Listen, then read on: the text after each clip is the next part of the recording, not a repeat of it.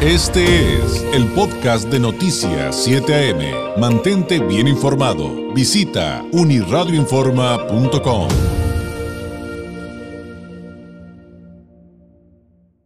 Eh, me da mucho gusto tener la oportunidad de volver a platicar con Rachel Cohen Lan, fundadora y presidenta de la Fundación Rebeca Lan. Es una mujer que ha trabajado arduamente en el Centro Femenil de Reinserción Social San Marta Acatitla y Tepepan en la Ciudad de México, en el Centro de Reinserción Social de Netzahualcoyotl eh, Sur en el Estado de México, en el Centro de Reinserción Social de aquí de Tijuana, eh, a través de su experiencia personal y de varios años de trabajar de la mano con el sistema del sistema penitenciario, fue reconocida con el Premio Nacional de Acción Voluntaria y Solidaria 2019 y también ha sido galardonada como una de las mujeres valor 19 2019 de, de L'Oreal, entre otras. Rachel, muy buenos días. Hola, muy buenos días. Muchas gracias. Feliz de estar aquí con ustedes. ¿Qué está pasando actualmente con las mujeres privadas de la libertad en el contexto de la pandemia? Hay eh, diferentes referencias de lo que de lo que han vivido, pero si alguna vez Rachel nos nos comentó las complicaciones de estas mujeres que buscan salir adelante, pues muchos no nos imaginamos las complicaciones que hay con el COVID. Sí, definitivamente todo se, se, complicó, ¿no? Para ellas y para nosotros es difícil, ¿cómo será para ellas? Eh, pues sí ha sido una situación muy, muy difícil en, en, en todos los penales de México. Eh, se ha vivido de una manera muy difícil el tema del COVID. Eh, para ellas el abandono familiar es algo muy grande, 85% de ellas son abandonadas por las familias y pues ese 15% que queda de visitas pues desgraciadamente estuvo cancelado y, y ha sido difícil para, para, para ellas el poder sobrevivir dentro de la pandemia, sin visita, eh, sin contar con esos productos de higiene que les llevaba la familia. Claro. Eh, la falta de, de talleres, hay estados en donde sí hemos estado dando talleres virtuales, hay estados en donde no y, y, y, donde les hemos dado talleres virtuales, pues ha funcionado de manera maravillosa y exitosamente, eh, pero pues hay, hay estados donde aún no, no se ha permitido el que se lleve el acceso a ese tipo de talleres.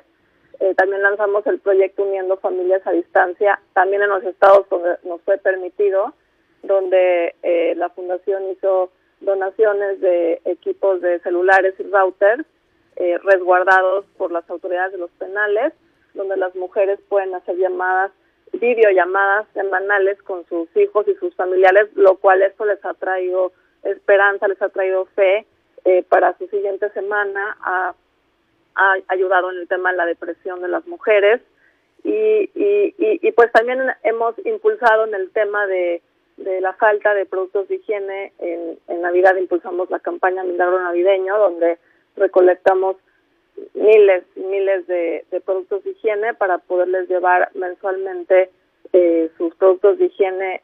Hablando del penal aquí de Tijuana, mensualmente están recibiendo estos kits de higiene donde la fundación se los se los hace llegar. Excelente. ¿Hay algún cálculo respecto a cuántas mujeres y en cuántos centros penitenciarios están distribuidas? Eh, ¿A cuántas mujeres están privadas de su libertad en todo en todo el país? Digo, este, digo, ustedes no hacen censos per se, pero me imagino que deben de tener cálculos y aproximaciones. Sí, hay alrededor de, de 13.500 mujeres privadas de la libertad en el país. Es, es, un, es un muy buen número. Y en términos generales, eh, Rachel, más allá de la, más allá de la pandemia eh, y con el trabajo de tantos años, eh, ¿cómo es en términos generales la atención que se les da en los centros penitenciarios a, las mujeres? Pues es, es, una, es una pregunta compleja. yo puedo hablar por la parte donde nosotros entramos, donde nos unimos con el sistema penitenciario para trabajar de la mano. Obviamente sí falta el impulso de talleres, en, en, es que depende del estado en el que estemos hablando, ¿verdad? Pero sí hay penales no, imagino, donde definitivo, claro. donde definitivo sí hace falta impulsar los talleres, donde debemos concientizar que la cárcel no es un lugar de castigo, sino es un lugar de reinserción, es un lugar para que las mujeres puedan evolucionar hacia otro lugar como personas espiritualmente, emocionalmente, eh, para que el día que salgan, pues salgan siendo mejores personas, pero especialmente mejores madres, porque 85% de estas mujeres son madres de, de, de, de, niños, adolescentes y adultos que las están esperando allá afuera.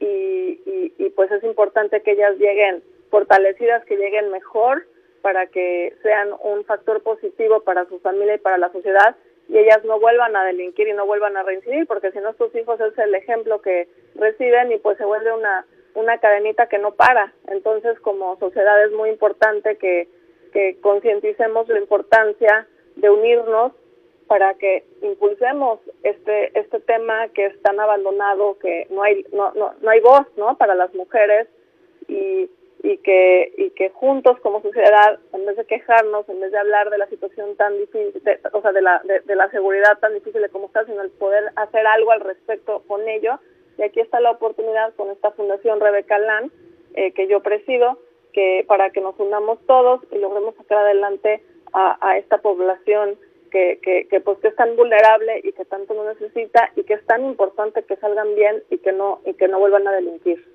Claro. Ahora, bien ya lo dijo eh, eh, eh Rachel, es, sumamente eh, complejo el hablar de este tema. Y, evidentemente, pues los 10 minutos que tenemos para, para, un espacio informativo como este no serían suficientes para ir, ir a fondo.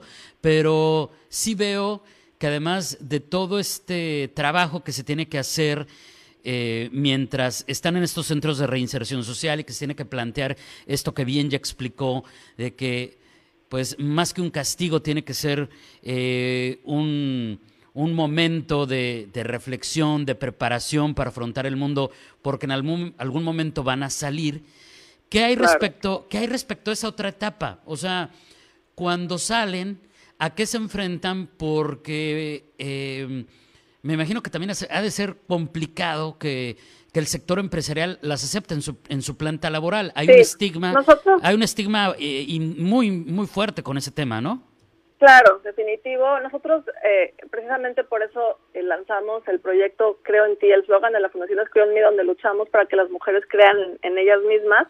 Y cuando salen a la sociedad, ahora lo que luchamos es que las empresas, ¿no? Se unan al proyecto Creo en Ti, en donde firmamos convenios con algunas empresas y esperamos que se unan más para que nos reciban a las mujeres. Eh, nosotros somos una fundación, somos un modelo integral donde para que la reinserción social realmente suceda es un cuadrado, es trabajo adentro de prisión, pero también tiene que ser afuera de prisión. Entonces nosotros le damos un acompañamiento, un seguimiento a través de sanación emocional, a través de encontrarles trabajo. Hemos tenido casos de éxito de mujeres donde ya están eh, trabajando, donde inician desde un puesto muy bajo y, y, van evolucionando y, se vuelven jefas de planta. Entonces, eso es lo que queremos buscar, que estas mujeres salgan bien, que salgan eh, adelante, no solo por ellas, por sus hijos, también eh, conseguimos becas para sus hijos, para sus estudios, también impulsamos la parte del trabajo de los hijos, les ayudamos a encontrar trabajo, porque al final de cuentas es, es, es estamos luchando por toda una familia. Eh, eh, cuando una mujer entra en prisión, nosotros como sociedad pensamos en que ellas son malas en todo lo negativo de ellas, ellas, y desgraciadamente no es así. Muchos de ellos están ahí injustamente, muchos de ellos están ahí por equivocación, por amor, por seguir a la pareja.